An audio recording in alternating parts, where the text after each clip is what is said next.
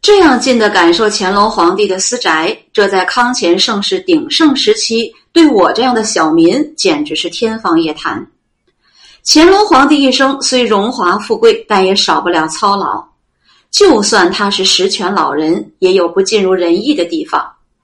倦勤斋建好之后他没能住上几天对乾隆来说不光是奢侈更多的是遗憾。